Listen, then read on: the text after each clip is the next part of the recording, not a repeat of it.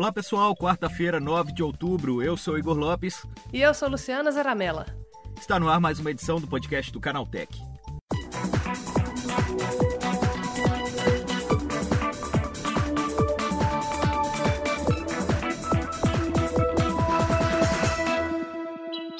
A Samsung anunciou ontem seu primeiro smartphone de tela curva e também o primeiro do mundo. Além desse diferencial, o novo Galaxy Round tem um ótimo hardware, bem parecido com o do Galaxy Note 3. A tela tem 5,7 polegadas com resolução Full HD 1080p, com o mesmo tamanho e resolução do Galaxy Note 3. A curvatura se dá no eixo horizontal e é de fato bem parecida com a de algumas TVs OLED da Samsung lançadas nos últimos meses. O que ninguém ainda sabe exatamente é o motivo de uma tela curva em um smartphone. Empresas como Samsung e LG estão desenvolvendo essas telas flexíveis há alguns anos, mas como o restante dos componentes de um smartphone ainda não é flexível, o máximo que poderia ser feito por enquanto era algo como o Galaxy Round, tela curva, mais durável, mas com o dispositivo rígido como sempre. A nova linha de smartphones da Apple segue sem data de lançamento oficial no Brasil.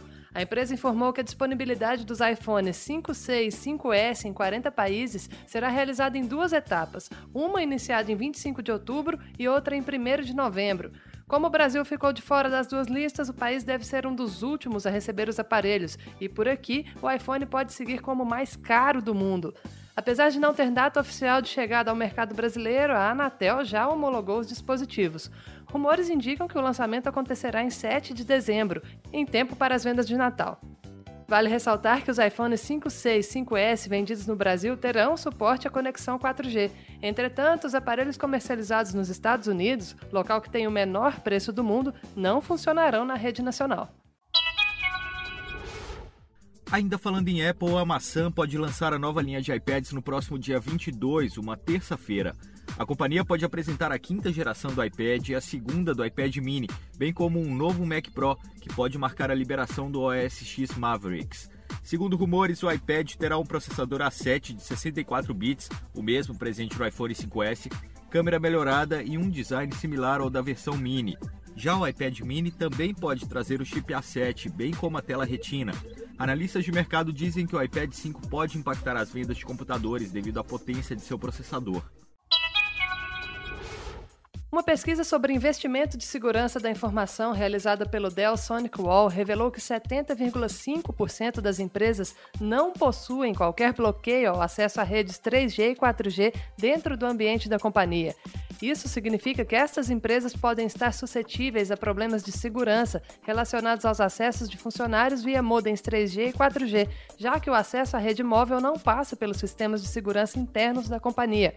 A pesquisa foi conduzida com 1.134 empresas de oito países da América Latina e Central, incluindo Brasil, Argentina, México, Chile, Colômbia, Guatemala, República Dominicana e El Salvador. Destas, 685 empresas eram brasileiras, entre pequenas, médias e grandes. Julian Robertson é um daqueles nomes que você nunca ouviu falar, mas que possui uma fortuna bilionária. São 2,3 bilhões de dólares, para ser mais exato, segundo a estimativa de 2011 da Forbes. Este investidor de Wall Street decidiu vender todas as suas ações da Apple por um motivo bem peculiar. Ele não gosta mais de Steve Jobs.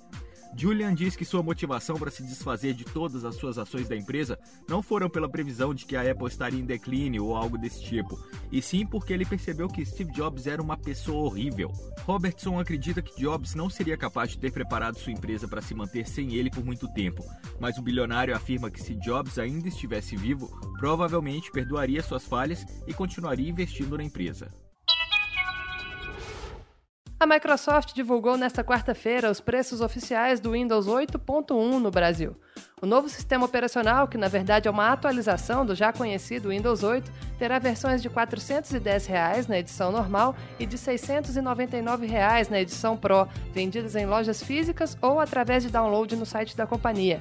Vale lembrar que quem já tem o Windows 8 pode baixar o 8.1 como atualização gratuita a partir do dia 17 de outubro. Usuários de versões mais antigas devem seguir algumas recomendações antes de instalar o novo sistema operacional. Donos de Windows 7 podem manter seus arquivos, mas precisam reinstalar todos os aplicativos de desktop, incluindo o Office. O Windows XP e o Vista não possuem suporte ao 8.1, ou seja, você terá que comprar o DVD do programa no varejo e fazer a instalação direto no computador. Nesse caso, será preciso fazer o backup de seus arquivos, configurações e aplicativos antes da atualização. E o nosso podcast de hoje fica por aqui. Amanhã voltamos com mais novidades da tecnologia para você. Tchau!